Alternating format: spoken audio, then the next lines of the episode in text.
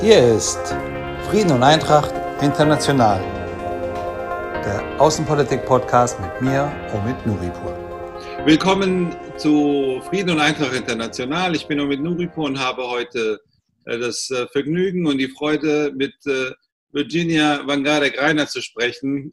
Die ist die kennt man, wenn man in Frankfurt ist. Sie ist eine Legende, muss man sagen, dort. Sie, kümmert sich seit, seit Jahrzehnten um Migrations-Selbstorganisation, hat selber viele gegründet, äh, allen voran Maisha.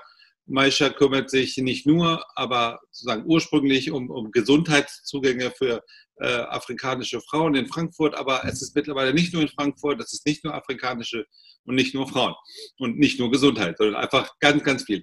Schönen guten Tag, grüße dich, Virginia. Guten Tag, Ovid. Grüße dich. Wie geht's dir denn? Mir geht es gut, außer dieser ganze Lockdown von Corona. Da macht uns alle eigentlich schwer. Was macht es denn schwer? Genau für, vor allem so für deine Organisation, für dein Engagement, für Maisha? Es macht sich schwer, weil es sehr viele auch Barrieren gibt mittlerweile äh, und die Leute auch verzweifelt sind. Wann, wann wird das vorbei sein? Wie ist das ihre Lebens, äh, Existenz äh, gesichert und ich denke, viele haben Sorge. Also ist die, die, die Haupt, äh, das Hauptproblem zurzeit, dass äh, Leute ihrer Arbeit nicht nachgehen können oder was ist das Problem? Genau, kein Einkommen, überhaupt kein Einkommen, keine Ersparnis und auch keinen Zugang zu, äh, sag mal so, das äh, Sozialhilfe. Warum haben Sie keinen Zugang zur Sozialhilfe? Äh, die haben keinen Zugang zur Sozialhilfe, weil manche sind zwischendurch, haben Anträge gestellt, ähm, sind aus Dublin-Länder, dass sie hier sind, sie suchen Jobs, sind aber hier geblieben, die kommen auch nicht zurück. Und manche sind auch Asylabgelehnte, die hier äh, äh, eigentlich äh, auch raus von das System wiederum sind. Und auch viele, viele, die wir auch seit Jahren äh, irreguläre Migranten, die seit Jahren ohne Papier, Papierlose und Staatlose, das sind die man nicht abschieben kann. Das sind ja rechtlich drei, vier völlig verschiedene Kategorien. Ich glaube ja, dass genau. Äh, die, die, die, die schwierigste Situation ist doch die für, für Leute, die gar keine Papiere haben. Genau, das sind sehr viele. Aber alle von diesen vier Gruppierungen fahren äh, irgendwann darunter. Weil irgendwann hast du Papier, hast du Asylantrag gestellt. Wenn es abgelehnt ist, auf einmal, du hast auch keine, keine Zeit gehabt, für, äh, für wirklich einen Anwalt zu suchen oder Geld zu haben, einen Anwalt zu nehmen, dann ist die äh, Fristtage äh, vorbei. Die Frist für den Asylantrag. Genau. Oder Widerspruch. Ähm, das sind, äh, also das ist, eine ist ja die, die, die Frage der wirtschaftlichen äh, Misere, die, der, der, der diese Leute ausgesetzt sind. Wenn ich mhm. nochmal darf, würde ich trotzdem nochmal mit denen ohne Papiere äh, äh, anfangen, weil äh, bei ja. denen gibt es ja noch ganz andere Probleme. Äh, mhm. Gesundheit, Zugang zum Gesundheitssystem, was ein Menschenrecht ist, und zwar unabhängig mhm. davon, ob jemand einen Pass hat oder nicht. Mhm. Wie läuft das? Das ist sehr, sehr schwer, für, gerade für schwangere Frauen, die keine Partner hat äh, oder Partner hat, der kein Geld hat zu zahlen. Äh, ich meine, das äh, ist immer wieder, dass das Sozialamt äh, einspringen kann in solche Fälle, aber es erschwert, ist, ist schwer geworden, ist sehr schwer geworden, weil nicht nur wegen, dass die nicht bezahlen können, auch der Zugang zu Krankenhäusern ist erschwert, weil äh, ohne Termine, wir müssen die Frauen begleiten, äh, wir müssen auch durchsetzen, es um was geht. Wir müssen als Dolmetschern agieren. Äh, der ist, es steht einfach keinen Zugang. Keinen Zugang zu Patienten in viele. Und wenn du noch keine Sprache sprichst, äh, umso mehr Probleme hast du. Das heißt, wir müssen die Frauen auch vorher, vor der Entbindungstermin in Krankenhäuser anmelden und äh, auch Termin, wenn die Termin bekommen, dann begleiten wir die Frauen bis ins Krankenhaus. Aber darf ich das nochmal verstehen, weil das so, so, so furchtbar, furchtbar klingt und aber eigentlich, ich meine, es gibt heilige Bücher, in denen dieses Problem steht. Ähm, hm. äh, das ist ja nun kein neues Problem. Da ist, da ist eine Frau, sie ist schwanger. Hm. Äh, wenn sie jetzt euch nicht hätte, die ihr helft, äh, was, was wird mit ihr passieren? Ich glaube, das ist nicht nur jetzt so Entbindung, es geht auch teilweise auch so äh, äh, äh, die Netzwerke von Ärzten, was da ist, wirklich die Frauen zu verteilen. Wenn die uns nicht hätte, dann wird sie sowieso, das Kind wird kommen. Die Frage ist, wie und wann und welche, unter welcher äh, Gefahr für Mutter und Kind besteht. Ähm, was gibt es denn noch eigentlich alles? Wir haben, ich, ja, äh, was gibt äh, noch ist, dass viele haben auch in der ersten Entbindung, nach der Entbindung nicht mal Babysache. Babysache, Milchsache, wenn du HIV-positiv bist. Und da wirst du gesagt, du musst das Baby nicht stillen. Das kostet sehr viel Geld für, das, äh, für diese Milchflasche, was die Frauen ihre Babys geben müssen. Wir haben, während der Covid haben wir mehr als drei drei, drei Frauen mit HIV. Da, darf ich nochmal, weil ich es nicht weiß, äh, äh, wenn, wenn, man HIV-positiv ist, soll man nicht stillen, weil, weil das das Immunsystem nicht Ja, ausmacht. genau. Also soll man nicht stillen. Ja. Und die vor allem, du musst ins Krankenhaus gehen, weil das Kind, äh, da muss man, äh, da muss die Ärzte schauen, ob deine Viren runter sind, ob das Kind auch mit infiziert werden kann. Und das bedeutet, diese Frauen dürfen eigentlich nicht untertauchen weil da konnte auch das Kind infiziert werden. Die Kinder haben Möglichkeit, geboren zu werden ohne. Aber diese Schwierigkeiten gab es ja auch vor, vor Corona. Diese Schwierigkeit gab es vor Corona, aber die Möglichkeit von verschiedenen, verschiedenen äh, der Zugang war reichter. Äh, weil, weil die Krankenhäuser äh, anders gearbeitet haben, weil es mehr. Ja, offen war. Es ist erstmal Zugang. Das ist mal der Zugang. Ich denke, der, der Zugang ist eine Barriere für viele, die keine Sprache auch noch dazu sprechen, zu verstehen, das ist äh, keine Zutritt. Oder was muss ich machen, um da der, der Sut, äh, äh, einfach reinzukommen. Dass du dich vorher melden musst, dass du Termin ausmachen, dass du deine Geburt vorher registrierst. Du hast ähm ich habe jetzt angefangen, dich als Frankfurterin vorzustellen, was, was stimmt. Du bist aber nicht nur in Frankfurt aktiv, du bist im Landes, äh, Landesintegrationsbeirat Hessen, du bist äh, Mitglied im Integrationsgipfel, du hast äh, mitgegründet das äh, europäische Netzwerk von, von, von äh, Migrantinnen. Ähm, Unter Migra. Unter Migra auch.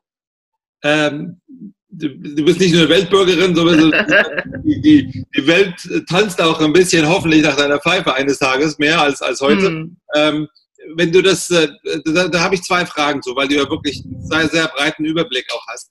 Das eine ist, ähm, äh, äh, wenn man das jetzt vergleicht, ähm, ist es jetzt in Frankfurt, könnte viel besser sein, aber ist, ist das in Frankfurt äh, äh, vergleichbar mit woanders jetzt? Sind wir da jetzt vorangekommen die letzten Jahre oder nicht? Ich glaube, ich glaube schon. Ich glaube, dass Frankfurt, wir sind wirklich tatsächlich auch äh, sehr sehr innovative, sage ich mal so. Die Stadt Frankfurt hat seit 2000 äh, Humanitärsprechstunde. Und im Raum von der Humanitärsprechstunde können die Frauen äh, bis drei bis 24 Wochen äh, betreut werden äh, in der Schwangerschaft. Danach muss muss wir die Frauen unterstützen, niedergelassene Ärzte, aber das hat nichts zu tun mit der Boswilligkeit von Stadtgesundheitsamt, sondern weil alle Ärzte wirklich wegen Corona äh, woanders eingesetzt sind. Mhm. Und da, aber trotz, trotz dieser ganzen Situation versuchen die Ärzte einmal pro Woche auch medizinische Versorgung gerade für diese Menschen ohne Papier, die chronisch krank sind und die Schwangere. Das heißt, es ist schon eine Erleichterung als andere Städte. Wir sind viel mehr privilegiert als andere Städte. Ja, aber es fehlt halt an Kapazitäten. Und, es fehlt die Kapazität, ja, genau, es fehlt die Kapazität. Und, aber, aber gleichzeitig gibt es ja, du, du sagst es ja selber, es gibt so viele Orte, wo diese Probleme genauso existieren, wo es gar nichts gibt. Mhm. Ähm, es gibt so viele. Ihr habt ja beispielsweise, dass äh, du bist ja oft zum Beispiel äh, auch in, in, in Berlin, triffst äh, Ministerinnen, Minister, die Frau Bundeskanzlerin. Ähm, hast du das Gefühl, dass denen diese, diese, diese Probleme irgendwie bekannt sind? Yes, ja, ich glaube, dass diese Probleme sind bekannt und es wird immer wieder diskutiert, wie kann wir äh, Lösungen finden. Ich bin auch in der Arbeitsgruppe äh, Gesundheits, äh, Gesundheit in öffentliche Dienste, die ist auch unter Kanzleramt hm. untergesiedelt. Und da ist eine Gruppe Fachleute, die immer wieder darüber diskutieren und auch Empfehlungen an Politiker. Es hängt an Politiker zu schauen. Seit der Zeit von Maria Boma, das sind die Empfehlungen da. Und da muss man schauen, welche Empfehlungen sind vorgelegt worden und was soll man wirklich auch annehmen und auch äh, ja, Krankschein für die Frauen, Überweisungen, die ohne, ohne Wann und Aber, unabhängig von ihrer äh, öffentlich, äh, wie heißt das, Ausländer, öffentlicher Status. Aber Frau Böhmer ist äh, nicht mehr Integrationsbeauftragte seit mindestens sieben Jahren. Genau, aber alle anderen, alle anderen äh, Integrationsministerinnen haben auch dieses Thema immer wieder. Ja, aber, warum, aber, es ist ja, ich meine, du hast ja gesagt, schon seit Frau Böhmer gibt es diese ganzen genau. Empfehlungen. Aber, aber diese, ja, seit Frau Böhmer, seit wo wir diesen Nationalintegrationsplan arbeitet haben, ist ein Thema. Und ich denke, das ist, äh, wenn man schaut in Nationalintegrationsplan, da ist auch Gesundheit für alle auch mit. Und die Frage ist der Umsetzung. Der Umsetzung scheint sehr schwer zu sein weil teilweise auch Ländersache ist. Und da fehlt der Wille. Da fehlt der politische Wille. Und, äh, oder politische Wille ist da, aber man weiß nicht genau, wie können wir das implementieren. Aber ich meine, es gibt ja, du hast ja gerade Frankfurt genannt, es gibt ja Best Practices. Natürlich weiß man, wie man das implementieren kann. Ja, ich denke, das ist äh, nicht nur Frankfurt hat tatsächlich, Frankfurt hat seit 2000 und Länder wie äh, Bremen, Hamburg, Berlin, äh, München, äh, die haben auch äh, ihre Sprechstunde auch mittlerweile. Das heißt, der beste Praxis von Frankfurt ist auch weiter in andere Städte. Und, aber es ist nicht genug. Ist es nicht genug, weil wir tatsächlich diese Zahl von Menschen ohne Papier eine sehr große Zahl ist. Dazu kommen noch Deutsche, die auch äh, rausfallen von das System. Die kommen noch dazu, zu so eine Humanitarsprechstunde, die so kleine damals geschnitten wurde. Das heißt, die, die, die Zahl, und Osteuropäer sind auch dabei. Das sind nicht nur Afrikaner, die betroffen sind von äh, als Menschen ohne Papier. Das sind auch Menschen ohne Krankenversicherung. Die manche, manche war, äh, haben die äh, kleine Geschäfte gehabt, sind pleite gegangen, da kann die nicht leisten, Privatkrankenkasse zu zahlen und dadurch, äh, dadurch fallen die raus. Oder die im Ausland oder kommen zurück und haben keinen Job. Das heißt, die, die, die Zielgruppe ist größer geworden. Auch die Zielgruppe von äh, irregulären Migranten ist größer geworden seit der äh, Bewegung von Dublin, Schengen-Länder. Suche nach Jobs die Leute kommen nach Deutschland, weil Deutschland wirtschaftlich angeblich besser geht als äh, andere EU-Länder. Aber wenn ich noch einmal zurückkommen darf zu, zu, zu, zum ähm, nationalen Aktionsplan. Der nationale Aktionsplan heißt der nationale Aktionsplan, weil er ja bundesweit laufen soll, weil er ja nicht äh, davon abhängig soll, wie einzelne Kommunen oder einzelne Länder reagieren. Mhm. Das heißt doch eigentlich, dass die Bundesebene das in die Hand nehmen muss und, und, und an, einfach äh, sich darum kümmern muss, dass es das in der Fläche gibt und nicht nur in einzelnen Hotspots wie, wie, wie Frankfurt, München oder Berlin. Ich glaube, das äh, wird noch kommen. Wird noch kommen, weil wir alle sehen, wie wichtig das ist, auch in die Zeit von äh, äh Covid-19, äh, wie wichtig das ist, breitdeckend Informationen, gesundheitliche Informationen zu vermitteln hm. an die, gesa die, gesamte Bevölkerung, weil wir alle betroffen sind, egal äh, welchen Status du hast. Wir sind alle in einem, äh, in einem Land, wir können das nicht sagen, wir, wir werden nur eine bestimmte Gruppe behandeln und die anderen sind uns egal. So ist es nicht. Und genauso wie äh, wie ähm, sexuelle übertragbare Infektionen. Da sehen wir auch, dass äh, zum Beispiel Syphilis auch mittlerweile auch äh, wieder zurückkommt. HIV auch, äh, HIV ist auch ein großes Thema noch. Wir sind weit weg von wirklich, das äh, Gesundheitssystem muss noch mehr gestärkt, Sensibilisierung, Arbeit noch mehr unterstützt werden und auch gestärkt werden mit dem Personal. Es gibt in Deutschland eine niedrige, ein, siebenstellige Zahl von Menschen, äh, die nicht lesen und schreiben können. Äh, es gibt einen Verband, mit, äh, mit deren Chef ich die nächsten Tage nochmal ähm, mhm. Interview äh, führen darf, ähm, über die Situation von Leuten, die, die nicht lesen und schreiben können, in, in, in, gerade in dieser Krise. Ähm, wie weit ist das denn eigentlich auch bei euch Thema? Du hast ja gerade beschrieben, ich meine, du hast eine App, du hast äh, Informationen, du hast, was weiß ich, Internet, wo du dich informieren kannst. Was gibt es auch, sozusagen, ist dieses Thema Illiteracy, ist das, ist das, ein, ist das ein großes Problem? In, in, in, sehr großes Problem. Sehr, sehr großes Problem, weil das sind oft das auch diejenigen, die auch seit, äh, teilweise auch seit lange in Deutschland leben und die sind lange schon ausgefallen von einem von einer, äh, von einer System, weil auch Integrationskurse konnte so, diese Gruppe nicht sich beteiligen. Und viele haben tatsächlich äh, diese jetzt, diese ganze Information muss wir anders vermitteln. Wir vermitteln die Information anders und wir vermitteln auch durch afrikanische Radio. Hm. Mhm. Das äh, kann die hören. Ja. Und wir vermitteln auch, wo wir auch äh, niederschwellige äh, deutsche Orientierungskurse für die Frauen anbieten, äh, mit, äh, auch mit, äh, mit Laptop und äh, zeigen, wie man einfach das installieren und dann mit, mit Sprechen. Aber in den Integrations... Dass die da, aber dass die da, Entschuldigung. Mhm. Dass die auch ihre Handys benutzen können, nicht mhm. schreiben, sondern sprechen. Nachrichten schicken durch äh, äh, Sprechen, mhm. digital. Aber das konnte viele das äh, hinkriegen. Noch eine Frage, entschuldige, dass ich, ich wollte dich nicht unterbrechen, aber ja. Integrationskurse benannt, es war ja ursprünglich mal vorgesehen und auch mehrfach evaluiert und es war ja immer Thema, dass es ja auch Alphabetisierungskurse braucht. Gibt es die nicht? Ich glaube, die sind weniger. Die sind weniger geworden, Alphabetisierungskurse.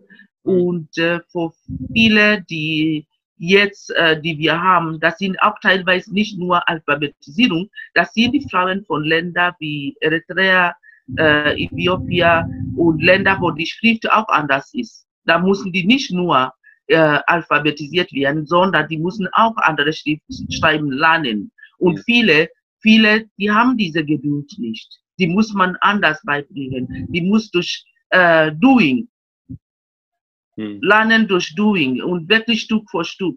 Aber nicht einfach so eine Klasse, zwei Stunden Unterricht und das war's denn.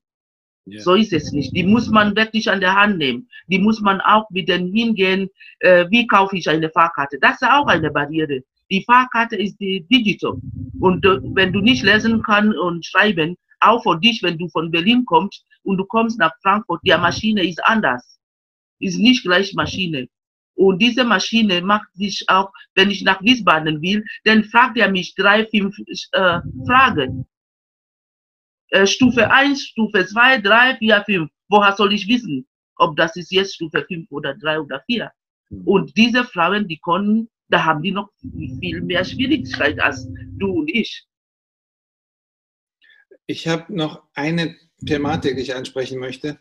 Ähm, es gibt jetzt eine vollkommen überfällige und endlich große und hoffentlich bleibende Debatte um Rassismus. Wir kennen alle das Video von George Floyd.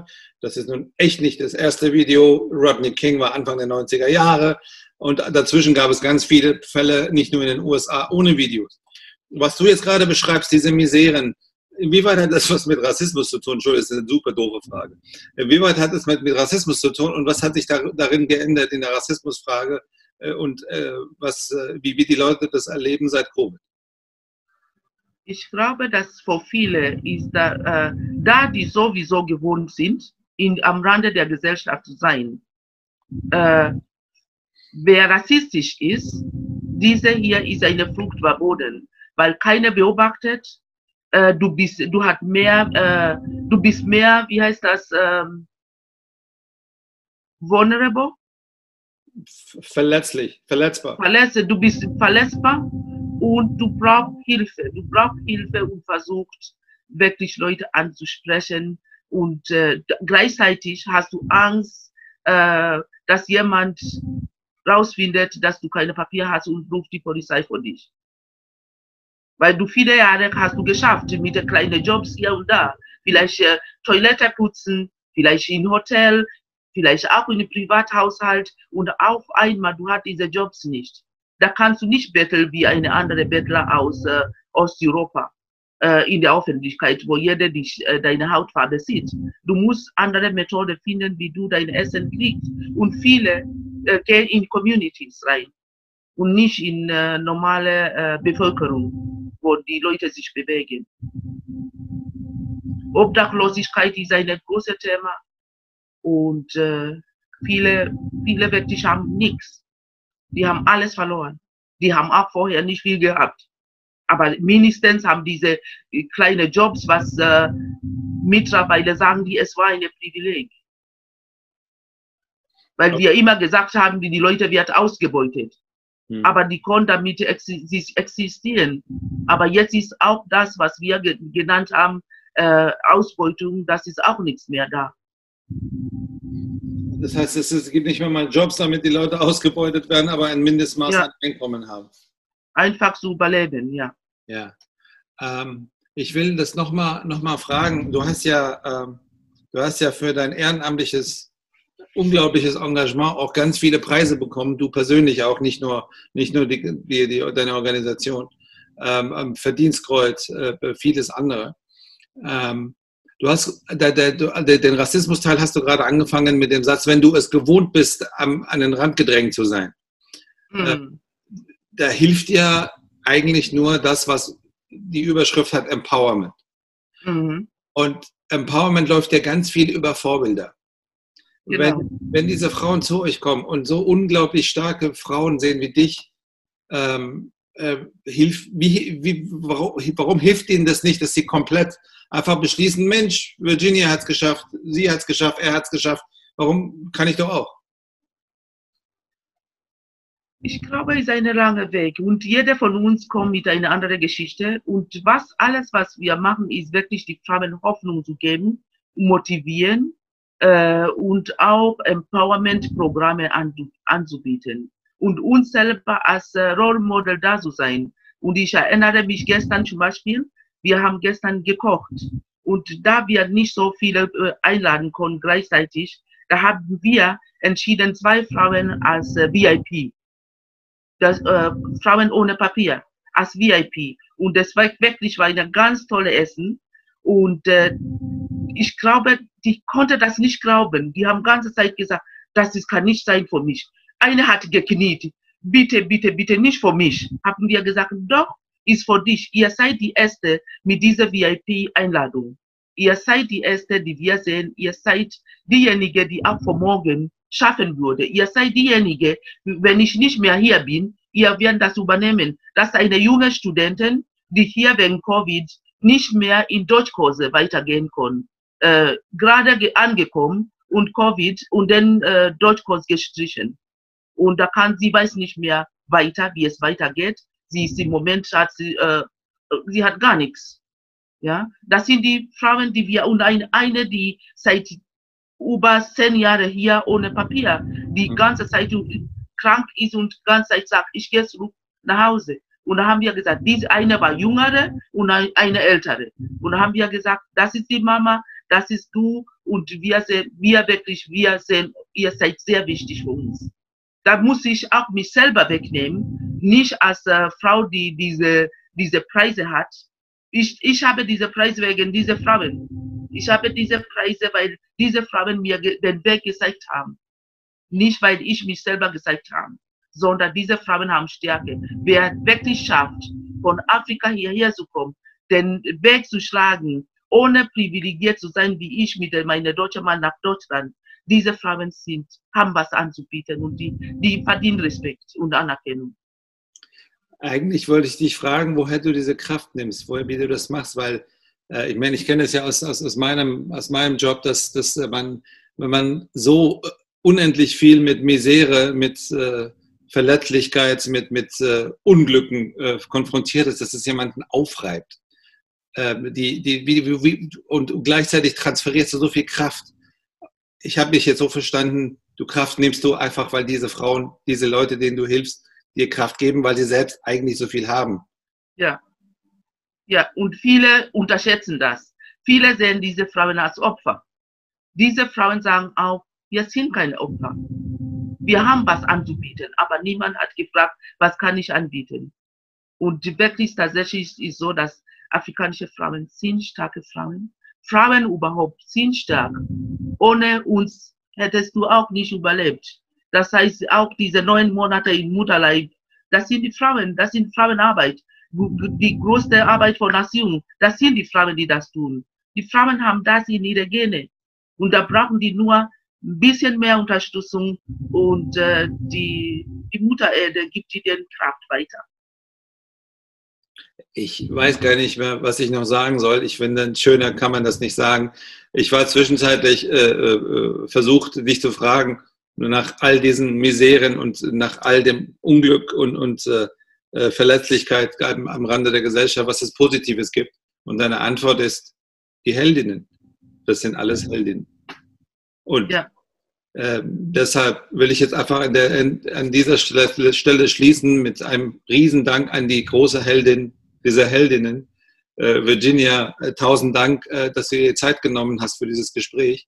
Aber Millionen Dank dafür, dass du, dass ihr, dass Maisha, dass deine Organisation, dass das europäische Netzwerk, dass ihr diese Arbeit macht und äh, dafür kämpft Tag für Tag, damit äh, Menschen wirklich am Rande unserer Gesellschaft ihre Menschenrechte, ihre Rechte als Menschen, vor allem aber ihre Würde auch einfach erhalten können. Danke, Ovid. Vielen, vielen Dank. Ich möchte euch alle ermutigen, Maisha hat, äh, Maisha, M-A-I-S-H-A, wir schreiben den Link nachher unten rein, hat echt viele super spannende Sachen. Ähm, die haben Publikationen, es gibt so viele tolle Sachen, die man sich angucken kann. Im Übrigen kann man auch spenden. Und ähm, ich will eine Publikation hier mal raushalten. Gebete der Hoffnung geflüchteter afrikanischer Frauen und Mädchen in unserer Mitte. Das sind einfach vor allem von Boat People, von, von Frauen, die in die Boote gestiegen sind, ganz viele Gebete, die sie gesprochen haben, die ihr einfach dokumentiert habt. Ähm, auch im Englischen im Übrigen. Und ähm, ähm, das ist ein, ich will jetzt mal, will ich was vorlesen? Es ist einfach so, so unglaublich beeindruckend und so unglaublich ähm, ähm, ähm, unglaublich äh, bewegend, das zu lesen. Äh, ich lese jetzt mal nichts, guckt euch selber an. Das ist wirklich, oder wir schreiben einfach mal ein Gedicht nochmal hier unten rein. Das ist der absolute Wahnsinn. Und seit ich das gesehen habe, überlege ich, ob ich ähm, nicht rumgehe und einfach irgendwelche Leute, irgendwelche Promis frage, ob sie nicht hier was ein Gedicht, äh, ein, ein, Gebet vorlesen.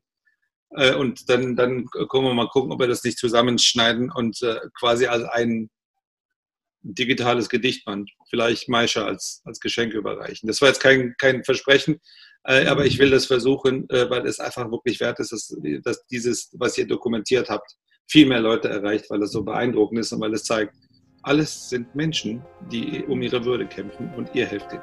Herzlichen Dank, Virginia. Danke, Shanovi. Vielen, vielen Dank.